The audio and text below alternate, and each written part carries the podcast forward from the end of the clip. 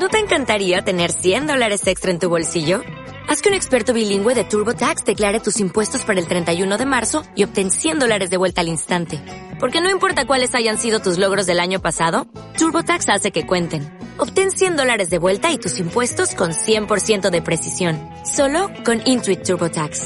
Debes declarar para el 31 de marzo. Crédito solo aplicable al costo de la presentación federal con TurboTax Full Service. Oferta sujeta a cambios o cancelación en cualquier momento.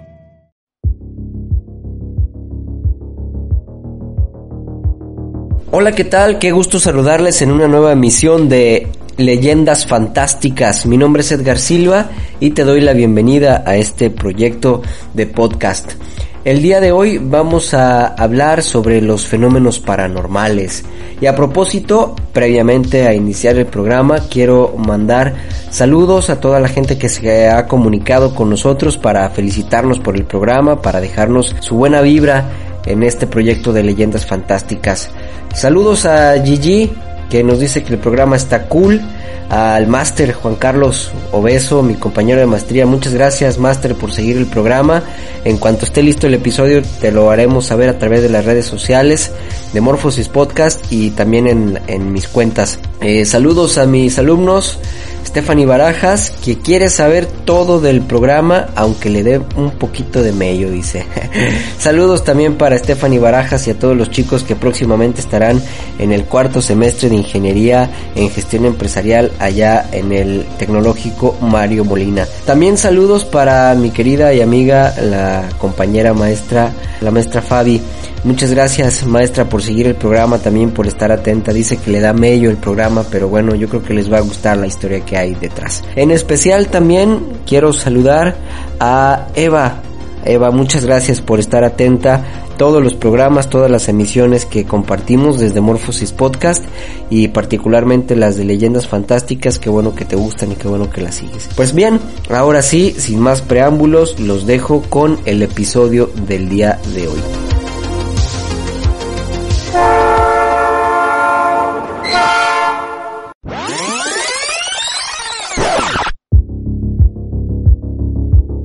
Un eslabón suspendido en el tiempo. Una incógnita en la historia. Un mito oculto en el mundo que conocemos. Leyendas verosímiles y fantásticas. Una anécdota escondida en los rincones de la rutina de nuestros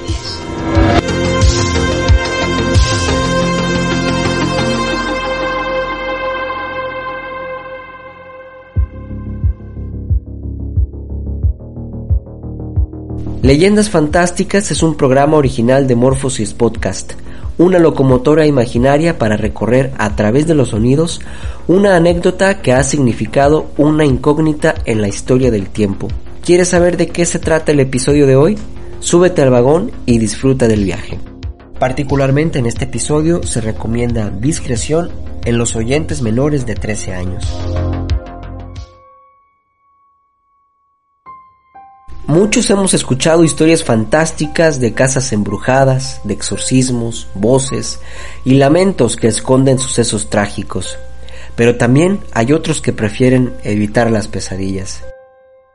Ed y Lorraine Warren fueron una pareja de demonólogos videntes de los años 50. Ambos trabajaron en algunos de los casos más prominentes de las presuntas posesiones diabólicas y presencias fantasmales. Sus historias inspiraron las exitosas películas de terror como El Conjuro, Annabelle y La Monja. En estas cintas, ambos investigadores son interpretados por Patrick Wilson y Vera Farmiga, que tras el éxito de las películas, los investigadores paranormales volvieron a la escena de la fama.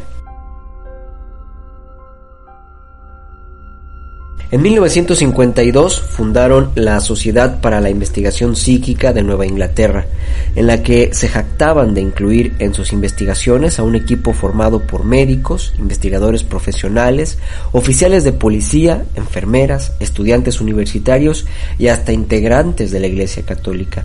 Desde su creación, este tipo de esfuerzos siempre ha sido producto de críticas y de acusaciones de falsedad y charlatanería. La pareja de los Warren se muestra en la filmografía representando los ideales de la fe, de la familia, de la valentía, la abnegación y la fidelidad. supone el combate desde la trinchera del lado correcto, desde la fe cristiana. En ese sentido, los Warren pareciera que navegan con las verdades del mundo católico, como Galileo frente a la Inquisición. Sin embargo, es posible considerar otras versiones de los supuestos acontecimientos demoníacos en las historias que cuentan. ¿Qué misterios habrá detrás de las supuestas posesiones?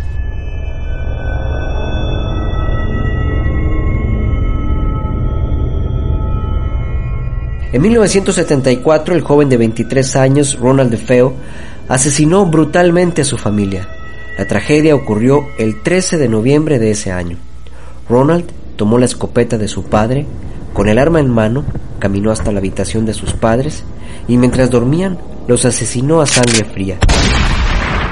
Luego hizo lo mismo con sus cuatro hermanos de 18, 13, 12 y 9 años. Una auténtica masacre. El pequeño y tranquilo pueblo de Amityville estaba conmocionado. Nadie era capaz de creer aquellos acontecimientos.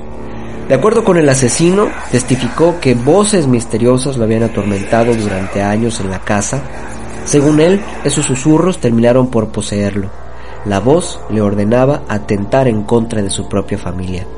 En el juicio, su abogado, William Weber, trató de conseguir una condena menor argumentando el estado mental de su cliente. Los fiscales desestimaron esta defensa y DeFeo terminó recluido en prisión para toda su vida. Después de los fatídicos acontecimientos de 1974, una nueva familia intentaría construir un hogar en el 112 de la avenida Ocean en Amityville, Nueva York. Aquella casa estaba puesta en oferta. Nadie la quería comprar. Así que el precio al que la ofrecían era prácticamente una broma. Y hubo alguien que no dudó en comprar la casa. Jamás imaginaban que la peor pesadilla de sus vidas apenas comenzaría. George y Kathy Lutz decidieron comprar la casa aún sabiendo la tragedia que había ocurrido al interior de sus muros. Su valentía terminaría siendo un error. La familia se mudó a la casa con sus tres hijos y desde su llegada comenzaron a experimentar supuestos fenómenos paranormales. De acuerdo con el matrimonio, el piso y las paredes pronto se humedecían de una sustancia negra y viscosa maloliente, que luego desaparecía misteriosamente. Decían que los muebles se movían estrepitosamente. Según ellos, estaban convencidos que tal vez la historia de Ronald DeFeo no era una farsa y quisieron ayudar. Lo primero que hicieron fue localizar al abogado y le contaron su historia. Weber, el abogado, vio en el testimonio una oportunidad de negocio. Un mes después, la fotografía de la supuesta casa de terror ya estaba en varios periódicos de la Unión Americana y la prensa comenzó a hostigar a los Lots. Fue entonces cuando la pareja de demonólogos, los Warren, decidieron ayudar también en el caso. Lo primero que hicieron fue organizar una sesión espiritista y de acuerdo con el propio testimonio de Lorraine Warren, concluyó que había una presencia oscura, una fuerte y energía negativa. Cuando los fotógrafos revelaron las imágenes, una en especial llamó la atención de la audiencia. Allí, asomándose detrás de una puerta, estaba un niño. La extraña imagen no hizo más que aumentar la intriga de los fenómenos sobrenaturales. Después, el propio abogado fue quien contrató investigadores del mundo paranormal para saber qué era exactamente lo que habitaba las paredes de la casa. Los nuevos investigadores describieron la presencia de un supuesto jefe indio, enojado, y que había sido enterrado debajo de la propiedad, un hombre poderoso con la habilidad de manipular la mente humana. Un par de años más tarde, y con la ayuda del abogado Weber, el escritor Jane Anson publicó en 1977 el libro titulado The Amityville Horror, y en 1979 fue llevado al cine. Una increíble historia de fantasmas, pesadillas, olores pestilentes, posesiones demoníacas, la obra se convirtió en un tremendo bestseller y recaudó millones de dólares. Para muchos, la historia es muy sencilla. La familia de los Lots se predispusieron a los eventos paranormales. Sin embargo, y a pesar de someterlos a diferentes pruebas de detectores de mentiras, se especula que siempre dijeron la verdad. Mientras que los Warren Entendieron el truco y desde entonces no dejarían pasar ninguna ocasión de lucrar con los fenómenos paranormales. Uno de los más polémicos fue, por ejemplo, el de la casa de la familia Snedeker, que vivían en una mansión tétrica construida sobre una antigua funeraria. Los Snedeker se enfrentaban al terrible caso de cáncer que padecía su hijo mayor. Las quimioterapias, además de costosas, eran lejanas. Desesperada por el doloroso e incómodo camino que padecían en el traslado, la familia decidió mudarse a Connecticut para estar más cerca del hospital. La señora Carmen Snedeker decidió rentar una vieja mansión a muy buen precio, con grandes habitaciones y suficiente espacio para su familia. Sin averiguar y sin dudarlo, rentaron el lugar. No pasó mucho tiempo para que la familia comenzara a creer que la decisión había sido un error. Luego de descubrir que su casa había sido el viejo velatorio conocido como Hallahan, decidieron ampararse en la fe, colgando crucifijos y haciendo oraciones. Pero todo fue en vano. Aquello resultó peor. La historia de los Snedeker y los demonios que habitan la antigua funeraria convertida en mansión era cada vez más fuerte, incluso hasta visible, que molestaban y acosaban a todos los miembros de la familia y que cada vez afectaba a su salud emocional y física. Decidieron entonces llamar al matrimonio de los Warren. A la llegada de los psíquicos y luego de constatar los hechos demoníacos, resolvieron que la casa necesitaba un exorcismo. Según los testimonios de los presentes durante el proceso, la casa se estremecía con mucha fuerza. Al terminar, también el infierno se acabó y la calma volvió. De acuerdo con investigaciones, los dueños de la casa profanaban los cuerpos de manera terrible. Seguramente el agravio de las almas estalló buscando venganza en sus habitantes. En torno a esta historia, el escritor Ray Garton escribió una novela que pese a que confesó no haber visto ninguna evidencia de elementos fuera de lo paranormal, razón por la que el autor sugería que se publicara como una historia de ficción, pero los Warren se negaron completamente. El libro se llama El exorcismo de Connecticut y en 2009 se filmó una película basada en los supuestos acontecimientos inspirados en una supuesta historia real. Otra de las historias que relatan los Warren es la de 1981, cuando Arn Cheyenne Johnson asesinó a su casero clavándole un cuchillo varias veces en el pecho. El hombre fallecido se llamaba Alan Bono y murió justo enfrente de la prometida del homicida. Al día del juicio testificó a los abogados que al momento del homicidio estaba bajo una posesión del demonio y que no era responsable de esos hechos. Varios años antes del crimen, los Warren habían realizado una serie de exorcismos a Debbie, el cuñado de Arn, quien padecía de ataques y convulsiones. La familia, desesperada por encontrar una cura con médicos, acudieron con los Warren, el asunto es que cuando Johnson mató a su casero, Debbie testificó que su prometido había alojado a los demonios que los Warren habían sacado del cuerpo de David. Estas declaraciones fueron utilizadas en la defensa de Arn Cheyenne Johnson. Vaya encrucijada de los Warren. Si admitían que el exorcismo no era real, podían condenar a Arn Johnson y con ello perderían toda su credibilidad. Y por otro lado, podían ayudar a un asesino a evadir la justicia. Además, seguirían manteniendo su estatus. Ante tal situación, los Warren nunca negaron los hechos. Afortunadamente, el jurado calificó de ridícula la defensa de posesión.